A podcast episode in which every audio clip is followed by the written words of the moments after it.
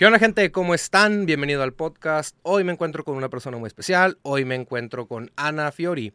Es cantautora, es de la Ciudad de México y está ahorita aquí en el podcast para hablar poquito de su carrera y su próxima presentación que va a tener con The Warning aquí en Tijuana. Ahorita damos la fecha y todo para que estén atentos.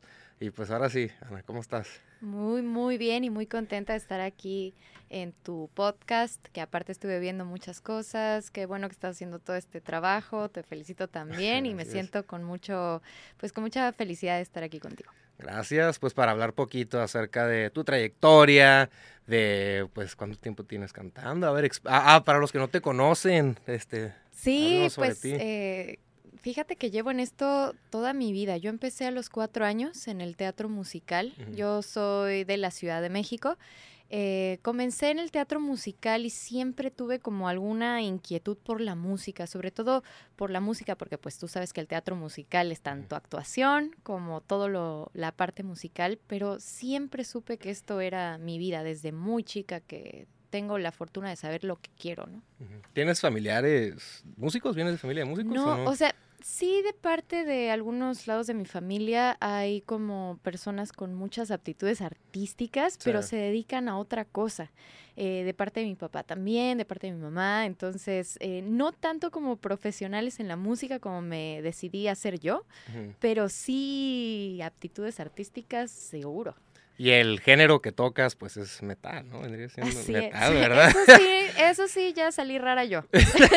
Con tatuajes y todo. Exactamente, eso sí, ya, ya, me tocó ser la diferente de la, la, ovejita negra, igual yo, ¿eh? Somos raros, somos diferentes. Así es. Pues, este, platícanos poquito, que tienes el género de metal, es un género, la verdad, pues yo casi no conozco mucho sobre ese, bueno, sí, sí conozco, pero pues una mujer, no sé, es diferente. ¿Cómo te fuiste más inclinando por ese género? ¿Qué, ¿Qué te llevó a tocar ese tipo de música? Es curioso porque yo casi toda mi infancia, bueno, escuché mucha música en casa, son coleccionistas de vinilos, de discos, o sea, gente que sí aprecia la música. Y tengo como mucho vínculo con mi abuela y ella le gusta mucho la música clásica, pero mucho. Entonces ella y yo eh, escuchábamos música clásica. Y en alguna ocasión muy, muy niña, compré un disco que decía guitarrista neoclásico. Y yo dije, bueno, pues neoclásico, clásico modernón. Y cuando pongo el disco en mi casa me doy cuenta que era una banda, bueno, no sabía que se llamaba así, ¿verdad? Pero era una banda de metal progresivo. Eh, puse un disco sin saber qué onda que estaba yo comprando y me di cuenta que había encontrado el camino de mi vocación de la vida. o sea, te enamoraste. Para siempre. Me dije, ¿qué es esto? O sea, en mi época. ¿Te acuerdas qué grupo era? O claro que sí, Symphony X, una banda de metal progresivo, fue la primera que escuché de metal en mi vida. Pero en esos ayeres no era como ahorita, ¿no? que, que tú buscas en Google a ver qué es Symphony X, ¿no? Y te da lo que es, el género que tocan, de dónde son, bandas similares, ¿no? En esa época era, ¿qué es esto? ¿Y cómo consigo más de esto? ¿No? No sabía, pero me marcó, o sea, realmente me gustó mucho. En casa sí escuchaban de repente algunas bandas como de rock, eh, Genesis, de los, eh, Rolling Stones, ¿no? O sea, sí había, sí había rock por ahí. Pero eso era diferente, porque yo escuchaba mucho tecnicismo, muchas cosas que de niña a mí me llamaban mucho la atención, combinadas con esos elementos clásicos o sinfónicos que pues yo disfrutaba mucho ya de la música clásica, ¿no? Y así fue como yo me fui involucrando en el metal. Nada más que después ya vino toda esta era de MTV, Korn, Slipknot. ¿Influyó en ti o...? Eh, totalmente. No, es que yo dije, ah, ya por fin encontré algo que es similar a lo que ya había escuchado, ya sé qué es, ¿no? Entonces así ya me fui involucrando totalmente en el género. ¿Tus influencias musicales quiénes fueron de niña o hasta la fecha? Bueno, Symphony X. Sí. Sí, sí. O sea, básicamente fue la banda que dije, ¿qué es esto? Quiero hacer algo así. Los ojos, ¿no? Yo te escuchaba desde Backstreet Boys hasta, hasta ajá, Mozart, ¿no? O sea, la verdad escuchaba mucha música, siempre fui muy abierta, siempre me gustó escuchar la música y sacar como lo mejor de, de ella, ¿no? Pero me influenciaron, eh, por ejemplo, no necesariamente de metal. Yo, eh, por ejemplo, admiraba, bueno, admiro mucho una cantante que se llama Lara Fabian, que ella es más como del rollo balada, popera, onda Celine Dion por ahí. Y, o sea, podías escuchar muchas cosas de mí, pero yo todavía no estaba influenciada por bandas metaleras de mujeres en esos momentos. Era, tenía influencias como de diversos lados. Hay muchas bandas de mujeres, o sea, metaleras sí. Yo, yo, casi no conozco, la verdad. Yo el género sí no lo conozco mucho, pero no, no es muy, no sé, es común ver. No, y para todas las personas que no conocen, eh, esto está muy padre como de, de concientizar, porque sí, de hecho, desde los 80 se empezaron a ver bandas eh, pues ya rockeras con esta influencia femenina y todo, pero metaleras como que tuvieron su auge entre los 90s, 2000 sobre todo hubo bandas como Nightwish, em, como em, después Within Temptation, eh, también vino Evanescence, aunque era del lado rockero. Sí, eh, los fui a ver en vivo también. yo, me quedé con las ganas. Te quedaste, sí. Sí, pero espero sí me toque pronto. La verdad es que ahí yo decía, ah, bueno, o sea, no son solo bandas eh, metaleras de hombres, porque pues Symphonix es una banda metalera de, hombres, de hombres, pero también estuve buscando otras bandas, y, que Iron Maiden, que Halloween, que las típicas bandas que conocías, y casi todas eran de hombres. Ya después, hasta como los 14 años, ya fue cuando vi que sí había bandas metaleras de, de mujeres y dije, perfecto, ¿no? O sea... Porque tú eres solista, ¿no? O sea... Yo soy solista, eh, bueno, soy solista, pero yo no soy nada si no tengo a mis pues, músicos, a, tu, grupo, a mi crew, ¿no? O sea, es, yo para mí, mi, mi proyecto se llama Como Yo, pero para mí todas las personas involucradas tienen un peso muy, muy importante también en, en mi música. ¿Tomaste clases de canto? Te quería preguntar. ¿Sí tomaste clases? crees que al principio de, mi carrera y todo fui muy em, autodidacta? Sí. sí. tomé clases de piano, sí tomé una que otra clase de canto, eh, pero siempre fui muy, muy autodidacta hasta que me di cuenta también de la importancia que es eh, aprender, ¿no? Quizá yo no había pedido que me dieran clases, yo no había buscado eso, ya conforme me quise adentrar en lo profesional de esto, pues empecé a aprender de muchas personas diferentes. Y eso es eh, súper importante, aunque... Eh, o sea, es como cualquier otra profesión, ¿no? Te quieres hacer profesionista de algo, tienes que aprender de la experiencia de otras personas, de cómo funciona todo por dentro, tu cuerpo, porque cantar es tu cuerpo, entonces tienes que aprender cómo usarlo. Y concientizarlo porque tú no ves. No es como, por ejemplo, es muscular, ¿no? Cantar es algo muscular, pero cuando tú vas al, gimnasio ves eh, cómo entrenas ciertos músculos y demás. Cuando se trata del canto, todo lo tienes que concientizar. También el, el, oído musical, ¿no? También. Eso es otra, eso es otra cosa. O sea, de hecho, cualquier músico, cualquier músico profesionista debe ser bueno cantando. Porque no de que cantes increíble, pero al menos ser muy afinado. Porque el ser afinado justamente te hace nos hace darnos cuenta de que tenemos un entrenamiento auditivo, que tenemos una inteligencia auditiva, ¿no? Musical. Entonces, cualquier persona que se dedique a la música de menos tiene que estar afinada porque quiere decir que conectas, ¿no? Lo que escuchas con lo que pasa en tu interior, ¿no? Ahorita que estamos hablando de eso, te quiero hacer una pregunta. Fíjate, ayer que ayer vinieron pues dos cantautores ah, y uno de ellos me dijo que eh, estudió una carrera de no sé, música, no me acuerdo qué carrera, y fue ayer que lo grabé, sorry. sorry. Pasa. Pasa, ¿verdad? Pero bueno, el punto es que él me, yo le hice la pregunta de que eh, es necesario, tú crees, digamos yo, que no canto, no quiero, quiero estudiar música, ¿no? ¿Crees que si estudio una carrera ya voy a poder cantar o poder desarrollar ese talento? Mira, lo interesante del arte es que sí es diferente. Por ejemplo, para ser doctor necesitas pues estudiar una carrera quieras o no. Sí, pues no te voy a operar y el rato. Pero cuando somos artistas o cuando quieres buscar ese lado creativo, no hay mucha gente que no tiene una carrera en la música que es sobresaliente en el arte, ¿no? Que es creativa, que hay muchas personas, por ejemplo, dentro de muchos géneros, pero también dentro del metal que son autodidactas, que no tienen una carrera profesional en la música. Muchos colegas, no en, no hablando internacionalmente, en este mismo país, que se dedican a otras cosas pero tienen sus bandas y que no necesariamente son profesionistas en la música y hacen cosas increíbles. La creatividad no siempre se aprende de la misma manera que otro tipo de profesiones. Pero sí hace la diferencia estudiar y aprender de otras personas. Porque puedes, no todo, no nacemos sabiendo todo y no tenemos como la conciencia, el conocimiento de todo. Y cuando aprendes de la experiencia de personas que admiras o de personas que sabes que tienen un, algo que enseñarte, pues ahí es donde cambia todo. Te empiezas a formar de una manera diferente. ¿no? ¿no? crees que también es como un don, de cierta forma? ¿Traes como un don? O sea, pues auditivo o algo. Mira, hay diferentes inteligencias. Esto es muy interesante. Es que además de mis 20 mil cosas que hago, también soy vocal coach y también soy ah, productora vocal. Entonces, pues es algo con lo que vivo todos los días. Todos los días estoy recordando eh, cómo, cómo se trata esto del canto, ¿no? Claro que hay diferentes inteligencias. O sea, y por inteligencias me refiero que hay, que hay personas que son más visuales, hay personas que son más lógicas, hay personas que son más kinestésicas, hay personas que son más auditivas.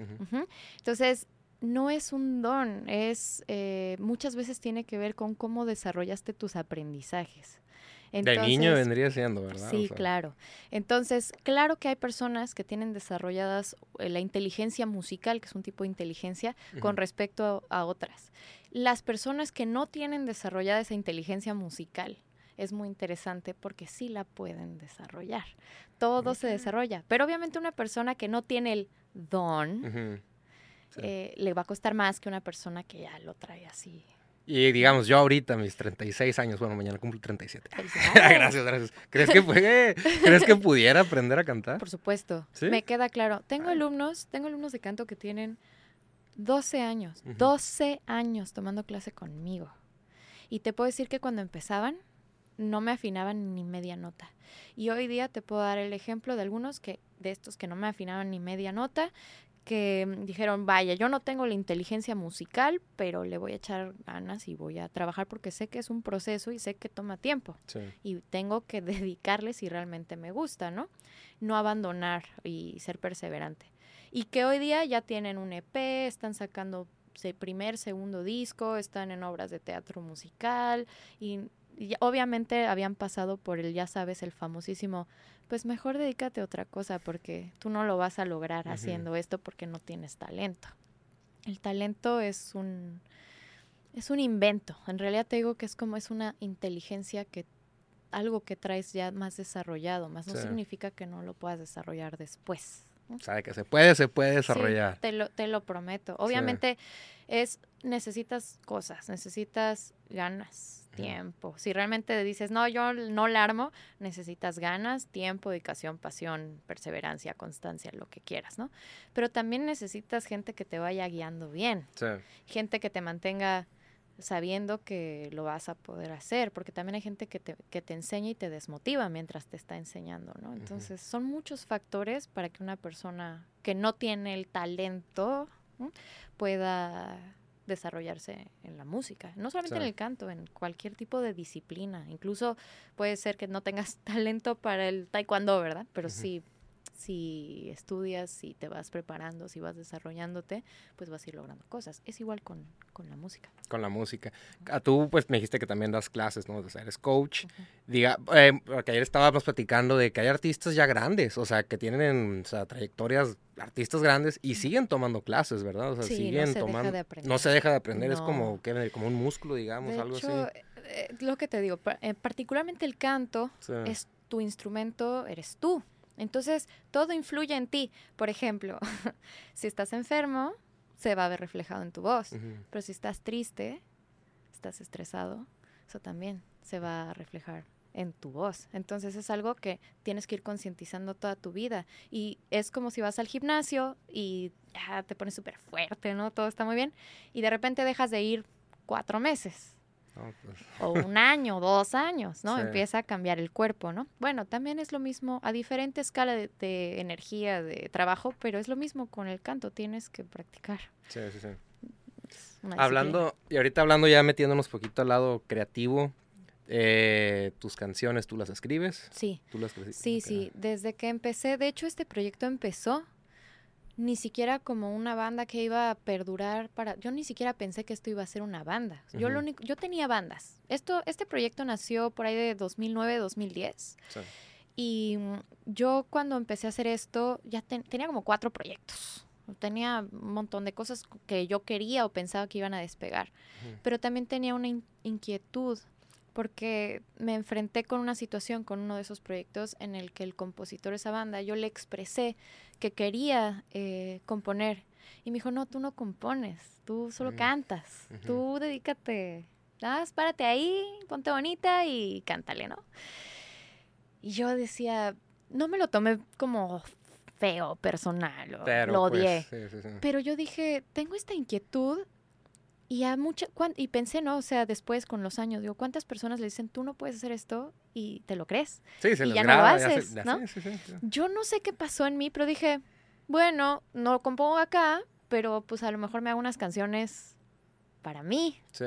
Y eso fue, así fue como nació este proyecto.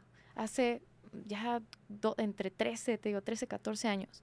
Fue como un, bueno, y si lo intento, aunque no sea para esta banda, y me puse a escribir algo, le pedí favor a un amigo muy cercano que actualmente sigue en la banda, que se llama Arturo, mi tecladista. Le dije, oye, ¿y me apoyas con esto y así? Y bueno, vamos a conseguir ahí unos músicos para que graben. Eran tres canciones para un demo, con la intención de compartir. Hice, de hecho, unos demos limitados como de 50 piezas que las hicimos a mano. O sea, las iba yo a imprimir y las iba a quemar y yo las ensamblaba y así 50 piezas. Y dije, bueno, eh, a ver qué sale, ¿no? Este, nada más, no era para lograr algo, era para decir, yo hice esto y esto es algo que yo quiero compartir o que yo quiero hablar y, ya, y sigo con mis proyectos. A la hora de que escribes, ¿qué te inspira? ¿Lo haces más por, o sea, sentimiento, cosas que te pasaron o, lo haces, ¿cómo, es tu proceso creativo? Es algo que he visto durante los años y que cada vez me sorprende más. Siento, yo compongo eh, por, eh, usualmente estamos eh, acostumbrados a que el metal, cuando no escuchas metal, tú piensas que el metal es todo eh, antirreligioso, antipolítica, anti, anti, anti, ¿no? Anti todo. Sin embargo, hay muchas. Rebeldes. es como anti todo, ¿no? Este, o con una carga lírica totalmente negativa todo el tiempo. Pero hay muchas variantes del metal y hay mucho tipo de metal. De hecho, hay metal cristiano, o sea, hay mucho tipo de metal. Yo escribía o yo quería hacer metal para hablar de temas, de, ahí surgió mi primer disco, Magna Mater, para hablar de temas como em, que vivimos en la sociedad o que vivimos internamente, que sean como un poco más oscuros, pero llevarlos hacia algo como más positivo, como cómo salir de ciertas eh, tristezas, de ciertos problemas, cosas que nadie luego quiere tocar. De hecho, tengo canciones como sobre la ansiedad, sobre ya no querer estar acá. Y no necesariamente expresan algo mío, pero muchas de mis canciones sí tienen que ver con cosas mías. Em, lo hacía como con la intención de ser dar algo positivo. Me gustan los mensajes positivos, me gusta, eh, sí, eh, echarle ganas, salir adelante de las cosas. Y empecé a hacer música pensando en esto, teniendo este tipo de, de comunicar cosas que eran importantes para mí. Y hoy día de repente leo mis letras y digo, no puedo creer que yo me estaba diciendo esto a mí. O sea, tus letras, canciones ya viejas así. Y ajá, y que digo, o sea, esto que no me había dado cuenta, me lo estaba diciendo acá. Y diez años después llego, las leo y digo, no puedo creer, ¿no? Que estoy, eh, que yo sabía, algo dentro de mí sabía que necesitaba escuchar esto y lo decía y no me ponía ni yo atención, ¿no?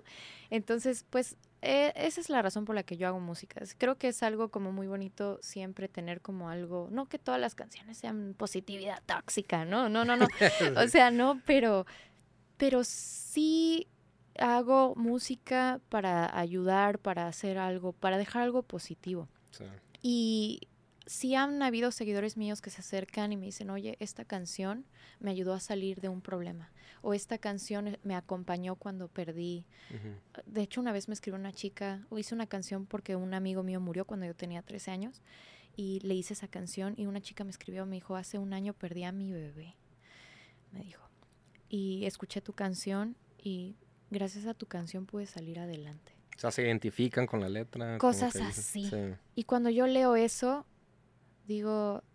Pues qué bonito, Qué bueno, qué bueno que hago esto. O sea, digo, siempre veo esto y digo, lo hago para mí, porque a mí me gusta, porque no estoy intentando vender, no estoy intentando hacer nada, ¿me entiendes? Pero cuando llegan personas y me dicen eso, digo, todo tiene sentido. O sea, todo lo que hago tiene sentido. No lo cambiarías por nada, sí, nada, nada. No, es mi vida, siempre lo supe. O sea, yo siempre supe que me gustaba cantar, que me gustaba decir cosas yo sé que hay personas que a lo mejor eh, están en esa decisión justo a qué universidad entro, ¿no? ¿Qué me dedico? ¿Qué hago, no? Y no saben cuál es como su camino. Pero yo siempre lo supe. O sea, desde niña lo decías. Okay. Sí, porque hay niños que decían, ah, yo quiero ser doctor de grande. Tú decías, quiero ser cantante. Yo decía, quiero ser cantante y de hobby quería ser bióloga marina, de hobby. de hobby, es al revés acá. Luego cuando me di cuenta que la música demanda demasiado, dejé mi hobby, ¿no? Olvidado. Pero según yo iba a ser bióloga marina de hobby. Bueno, pues ya vives de la música, todo. ¿Qué tan difícil ha sido ese, esa parte de, porque siempre, hago este tipo de preguntas, me gusta porque pues cada quien da su punto de vista, ¿no? De vivir del arte, cómo, cómo ha sido, porque yo sé que no es fácil, o sea, no es como que, ah, ya soy artista y ya me van a caer los millones. No es fácil ser artista y tampoco es fácil ser abogado y tampoco pues es fácil ser arquitecto. y tampoco, lo que pasa es que hay carreras eh, que tienen como mayor estabilidad financiera. Es decir, si sabes que con cierta carrera puedes conseguir un trabajo que te van a pagar un sueldo. Y en la música, no. O sea, es muy difícil.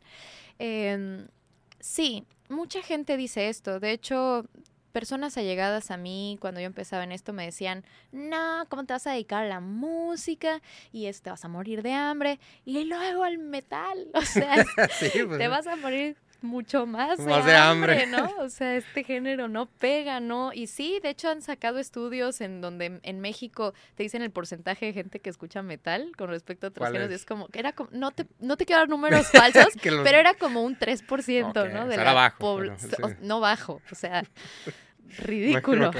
o sea, pero hay, o sea, somos muchos en México igual, o sea, puedes tener un porcentaje 4% que escucha o 5% que escucha metal, pero igual te llenan estadios pues y se hacen festivales enormes, ¿no? Pero vaya, si quiero vender y si quiero ser multimillonaria, este no va a ser el género, ¿no?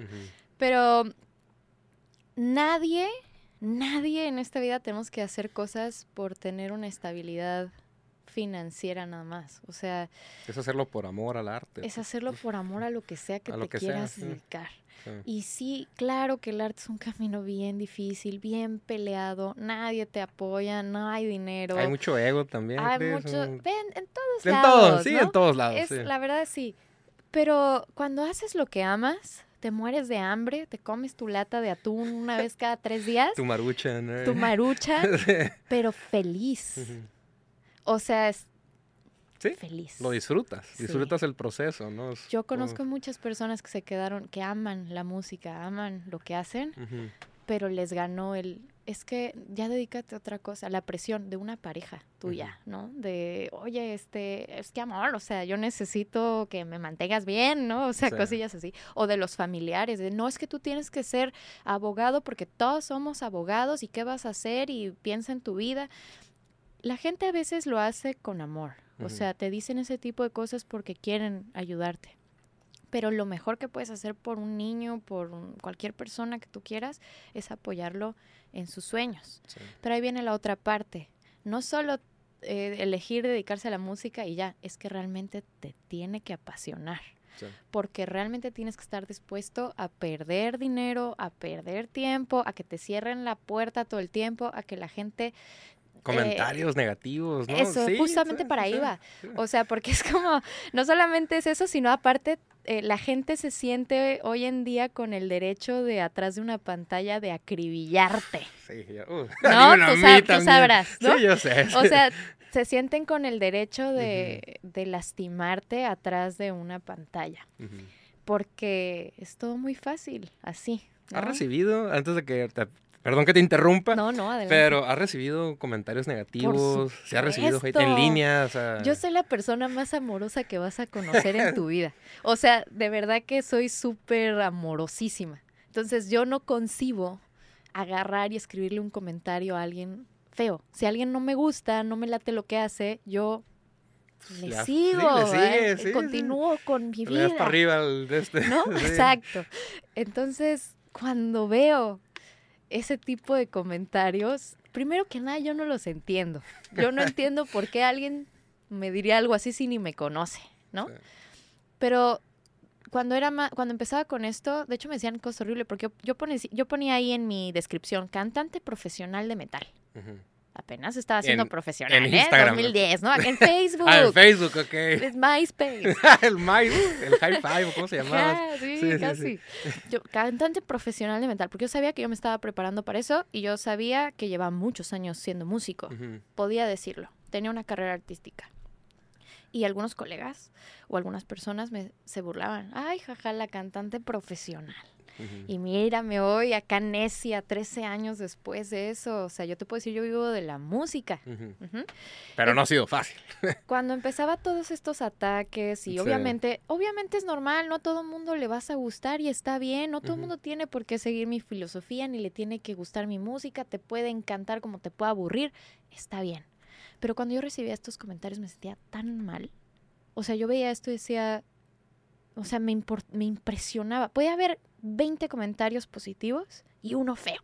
Pero te, clavabas en ese, ¿no? nos pasa mucho, la verdad. y dices, ay, ay, qué lindo, qué buena onda. ¿Por qué me dijo esto este, no? O sea, ¿qué pasó, no? Y lo peor es que yo trataba de decir, por, o sea, todavía preguntaba, ¿no? ¿Por qué piensas eso, no? O sea, yo quiero saber, ¿no? O sea, ¿qué onda?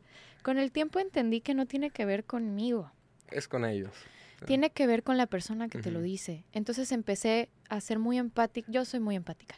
Empecé a ser muy, muy empática con esos comentarios y empecé a decir, digo, no sé qué estés pasando. No se los digo directo, pero no sé qué estés pasando, que tu elección es aventarme todo lo que traes dentro a mí que no te estoy haciendo nada. Ni te conozco, nada. Deseo de corazón que puedas eh, sacar lo que traes con las personas correctas o hacia donde lo tienes que direccionar.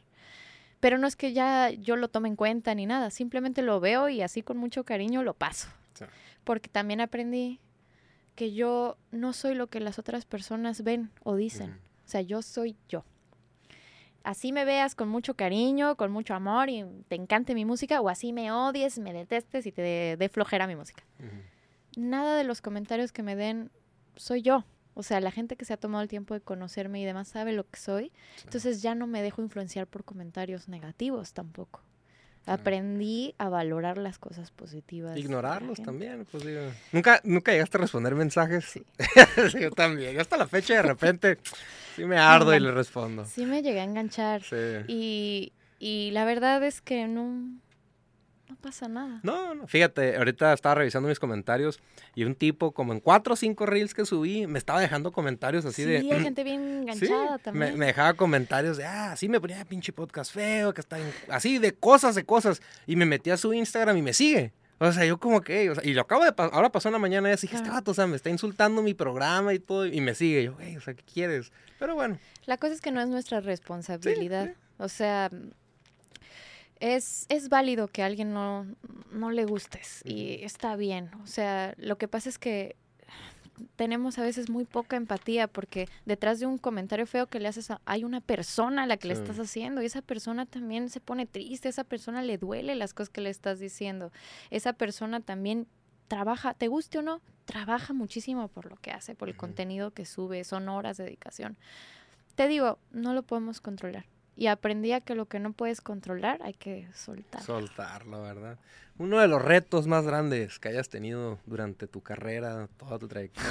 Todo es un reto. Todo es un, la vida es un reto. es un reto. Llegar aquí es un reto. He tenido muchos retos. Eh, musicalmente hablando es el encontrar eh, una estabilidad en la vida. Eso puede ser un gran reto porque sí no es fácil, te digo, sí, sí cuesta trabajo.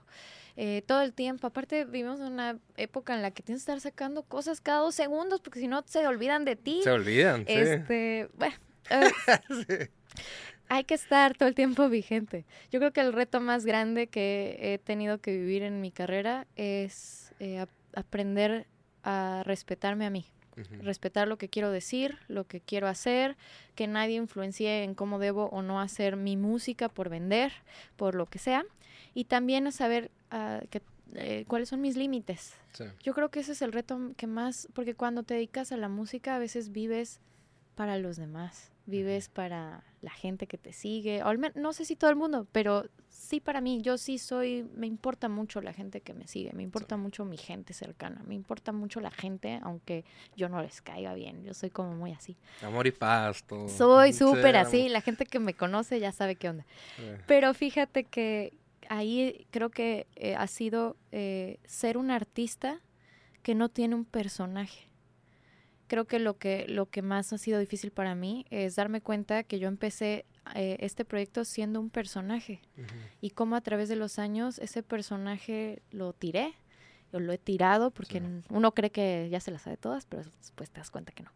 Y cómo llegué al momento en el que casi casi te puedo decir que o sea, Ana Fiori sí soy yo, o sea, no es un personaje, ¿no? Entonces, eso ha sido yo creo que el reto más grande de mi vida, ser honesta con la persona que, que, soy.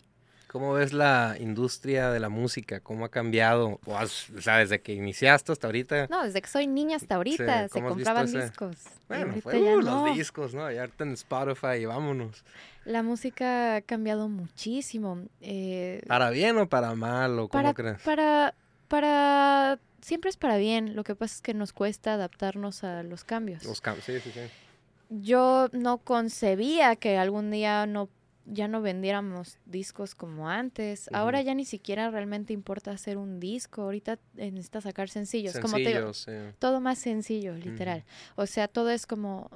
Consumo más inmediato. y a veces tú te tardas cinco años en hacer una canción y la gente puede ser que la escuche una vez o a lo mejor ni la, ni la termine, a lo mejor ve 30 segundos de tu vida, ¿no? Entonces, eh, hay mucho contenido, hay mucho de todo, hay mucha música, entonces, ¿cómo te das a escuchar, ¿no? ¿Cómo te das a conocer? Eso es lo que yo siento que ha cambiado muchísimo, porque antes las probabilidades de hacer un disco eran mucho más chicas y mucho más caras grabar un estudio de grabación. Hoy podemos tener todo en casa y sacar un excelente material, ¿no? Sí muy profesional, pero antes no, dependías de los estudios de grabación, dependías de las disqueras, dependías de cosas. Eh, tiene sus pros y sus contras, ¿no? Porque la verdad es que, pues sí, las plataformas de streaming no te pagan nada como artista. Es una no te pagan nada. O sea, es una miseria. así es, es el punto cero cero tres, tres, tres, tres, tres, tres centavos de dólar, ¿no? Y luego pagas impuestos sobre eso. sí, pues sí, sí, sí. La verdad es que es, es, es difícil, pero hay que adaptarse a las cosas nuevas. La música siempre está. Por ejemplo, la música, creo que es más difícil incluso en el arte hablarte de un artista plástico, de un pintor, de un, ¿me entiendes? De, un, de una persona que se dedique a otro tipo de... del teatro, por ejemplo, también ha caído mucho el teatro. La música siempre está y la gente siempre recurre a la música cuando se siente feliz, cuando se siente triste, cuando quiere una fiesta.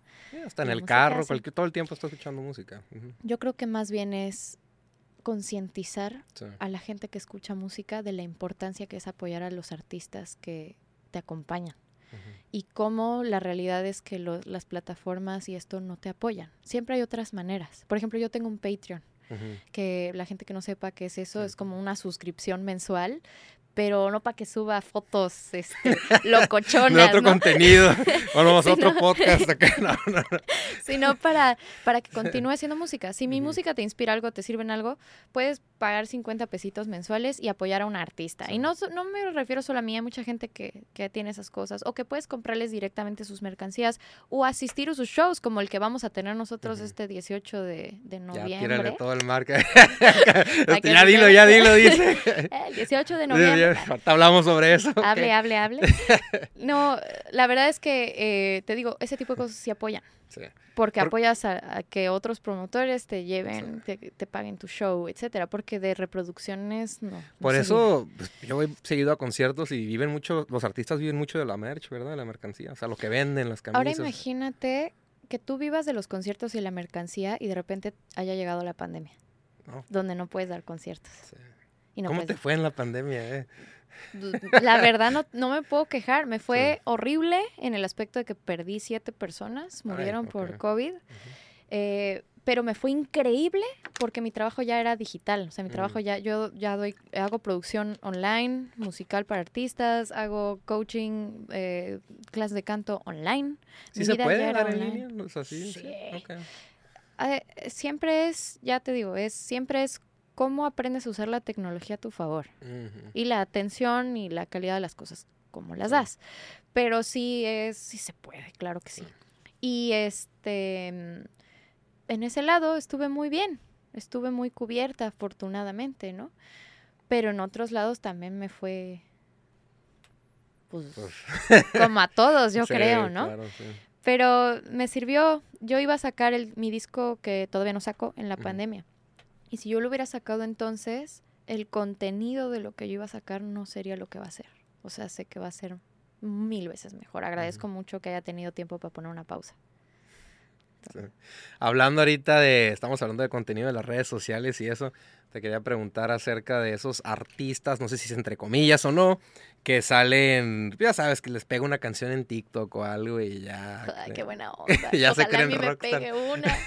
sí te ha tocado ver ese tipo de artistas. Bueno, no sé, que les pega una rolita y ya, pero pues tengo entendido que muchas veces no llena ni, ni un lugar, ¿no?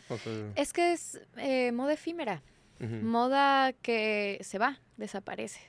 Eh, te puede pegar mucho una rola y puedes tener millones de reproducciones, pero a lo mejor ya nadie se acuerda de ti o ya no llenas un... Te consume, te es, es una realidad bien rara. También hay gente que no le pega nada y que sí tiene muchos seguidores, no sé, es extraño, ¿no? O sea, mm, hay que aprovechar las herramientas. Por ejemplo, cuando yo empecé a abrir mi TikTok en el gremio metalero, era súper mal visto. Era, ¿cómo vas a tener un TikTok? Ay, no, ¿en ah, serio? sí, a mí me valió.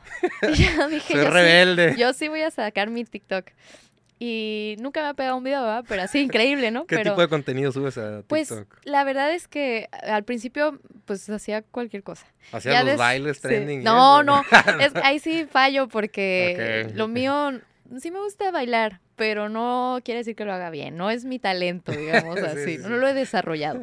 Este, pero pues compartía cosas de mi banda o comparto cosas de canto, cantando yo, o sea, ese tipo de, de, cositas y aunque no se me haya hecho el video ultra viral porque no estoy bailando, porque no estoy haciendo otra cosa, he conocido muchísima gente que ha conocido mi música gracias a esa. Es que sí sirven las redes sociales de cierta forma, o sea, sí sirven. Claro que sirven. Y particularmente, o sea, el darte a conocer, darte tu contenido, es bonito porque a quien le interese se va a quedar, quien no, se va a ir. Sí. Así de efímero. Y sí he conocido gente que me ha conocido por eso. Ah, yo no conocía lo que haces, pero está interesante lo que dices. Por ejemplo, nosotros, la música que yo hago es metal sinfónico, ya sabes que me gustaba lo clásico también. Metal sinfónico, pero nosotros ponemos elementos de música prehispánica, o sea, mm, diferentes instrumentos prehispánicos en nuestra instrumentación orquestal. No con el típico cliché del prehispánico, sino hacemos un blend muy... Eh, ¿cómo decirlo? Como, yo lo, yo lo expreso como muy elegante, o sea, no abusamos de abusar de las raíces, sino con mucho respeto. Y hemos hecho algunos videos sobre esto y hablando de esto, y mucha gente le ha llamado mucho la atención y se nos ha acercado gente que nada que ver con el metal y todo por compartir solamente lo que hacemos con honestidad. Entonces hay que aprovechar los espacios que hay, las herramientas que hay ahorita. Antes era salir a, repartir flyers. Los flyers, ¿verdad? Sí, sí, sí me acuerdo. Y hoy es hacerte un, un, TikTok o un reel para Instagram. un flyer y ya nomás lo subes a redes sociales y ya, y de volada. Oye, ¿qué proyectos se vienen? Ahora sí, sé que te vas a presentar. A ver, platícanos poquito acerca de esto. Acabamos de, nosotros hacemos música en español. Okay. Eh, siempre me interesó, cuando todo el mundo quería mirar para afuera, yo siempre quise mirar para adentro. Y me importaba mucho hacer música para, mm, en mi idioma, para México y para Latinoamérica. Entonces, durante muchos años he hecho música en español. Recientemente lanzamos un sencillo que es en inglés porque nos vamos a ir de gira a Europa y nos pidieron eh, tener también algún material para empezar a promocionarnos allá. Accedí y lo hice porque quería invitar a un cantante que me gusta mucho y mm. lo conseguí, ah, que es este, se llama Jonathan Thorpenberg y sacamos una canción que se llama Torments of My Past, que precisamente es una canción que habla sobre los traumas que no sabes que traes y los vienes arrastrando, ¿no? Entonces lanzamos esto porque tenemos este plan de irnos a, a Europa y además pues vamos a estar haciendo pocos shows ahorita en lo que sale el disco, pero muy selectivos. Shows que realmente estén buenos, buenos, buenos. Vamos a estar tocando en el festival que se hace en la Ciudad de México, bueno, en Toluca, que se llama Hell and Heaven. Eh, y vamos a estar ahorita eh, con The Warning eh, aquí en Tijuana. ¿Qué día es? Es el 18 de noviembre. 18 de noviembre, ok. que también pinta para hacer un show muy bueno. ¿En qué parte va a ser? ¿En qué lugar? Es en el audiorama El Trompo. Ok, en el Trompo. Que está bueno porque yo sé que muchas bandas buenas se hacen shows bonitos ahí. Entonces, es un show bueno. Con buena calidad, buen escenario, buen sonido. Para los que nos gusta el rock y el metal, nosotros... No, y espérate, nosotros somos quisquillosos. El metalero es nada lo llena. El metalero es difícil. Difícil de complacer, sí. Va a haber muy buen equipo, muy buen sonido, vamos a sonar muy bien, que eso es como muy importante. El metalero le gusta escuchar su música fuerte, bien. Bien. Entonces, aquí se va a hacer. Va a sonar bien. Va a sonar bien. Pues algo más que le quieras agregar aquí al podcast antes de cerrar, aparte de tus redes sociales. Donde sea que tenga yo redes sociales y las tengo, es Ana Fiori, Ana va con doble N, Ana Fiori, F-I-O-R-I, MX. Siempre estoy así, de hecho mi página web también es así, anafiori.mx.com y ahí pueden saber pues más de todo lo que estamos haciendo. Viene disco, viene gira, vienen cositas, pero sobre todo para la gente que me está conociendo recién ahorita a través de tu podcast, el cual te digo, reitero, agradezco mucho la invitación, de verdad. y la gente que no conocía el metal y eso, si les gusta, la verdad si les gusta eh, lo, o sea, no son muy fans del, faneses, ah, fanses, si no son muy fanses. del metal, eh, empiecen con mi banda. yo soy muy, tengo de todo, tengo cosas como más pesadonas, también tengo cosas muy ligeras. De hecho, tengo canciones que ni, tengo un disco semi, un EP semiacústico, inclusivo. Entonces, si no les gusta mucho el metal, pero quieren adentrarse un poco, ojalá me den la oportunidad. Porque sí, este... Estás en Spotify. estoy en todas las plataformas. Pero ojalá nos den la oportunidad porque no, el metal no siempre es un mensaje negativo. Y me gustaría compartirlo con más gente que me dé la oportunidad de escuchar lo que tengo que decir, aunque no estén tan allegados al género. Sí me gustaría y si les gusta, si les latió lo que hicieron, se pueden acercar a mis redes sociales, yo las contesto, a veces me tardo dos meses, pero yo las contesto siempre, estoy en contacto. Contestas, contestas. Y no se lo quiero dejar a nadie porque es, es, el contacto que yo tengo con la gente que me sigue. Y pueden ir a decirme, ¿sabes qué? Sí me gustó tu música, ¿sabes qué? No me gustó tu música. Bloqueado luego. no, nunca bloqueo a menos, de que sea, a menos de que sea falta de respeto. Bueno. Hay, hay niveles, pero expresar su opinión también es muy válido. O sea, tenemos que aprender también a, escuchar las opiniones, pero también hasta donde marque el límite de respeto, ¿no? Pero eh, son súper bienvenidos a, a que lo platiquen y ojalá puedan escuchar mi música y me den esa oportunidad. Perfecto, pues mi queridísima Ana, gracias por venir. Te vemos pronto aquí en el Audiorama, el 8 de noviembre. 18. 18, 18, ya me están viendo acá feo. 18. 18 de noviembre en el Audiorama con The Warning. The Warning, Masquerade. Ok. Que Quedaron de venir al podcast, ahí también. Claro, una banda de aquí, de, Tijuana, que por cierto, eh, como fan y que siempre apoyo a, lo hecho en casa, Tijuana tiene muy buenas bandas. ¿Sí? Sí, sí, sí. sí para que sepan.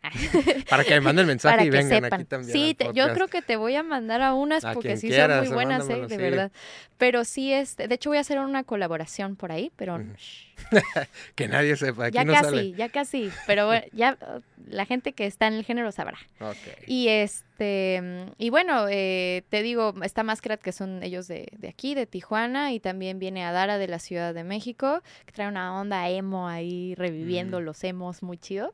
Entonces, pues, ojalá sí nos den la oportunidad también, no solo escuchar la música, escuchen mi música, escuchen la de las bandas que acabo de mencionar, y ojalá se animen a ir al, al show, porque pues eh, a veces es difícil eh, estar en una ciudad dos veces o tres veces en la vida. Entonces, ojalá que puedan darnos la oportunidad. Se va a poner bueno el concierto. Yo digo. Ahí voy a estar yo en primera fila. Conste. yo, le, entrevisté. él, me, él, me, entrevistó. Él me entrevistó. No, pues mi queridísima Ana, de nuevo, muchas gracias por haber venido aquí al podcast y compartir un poquito pues tu trayectoria. y pues te, te, vemos pronto ahí en el concierto y vamos a estar en, viéndote, escuchándote. Que así sea. Muchas gracias. Pues gente, muchas gracias por haber escuchado este podcast. Denle follow y nos vemos en la próxima. Chido.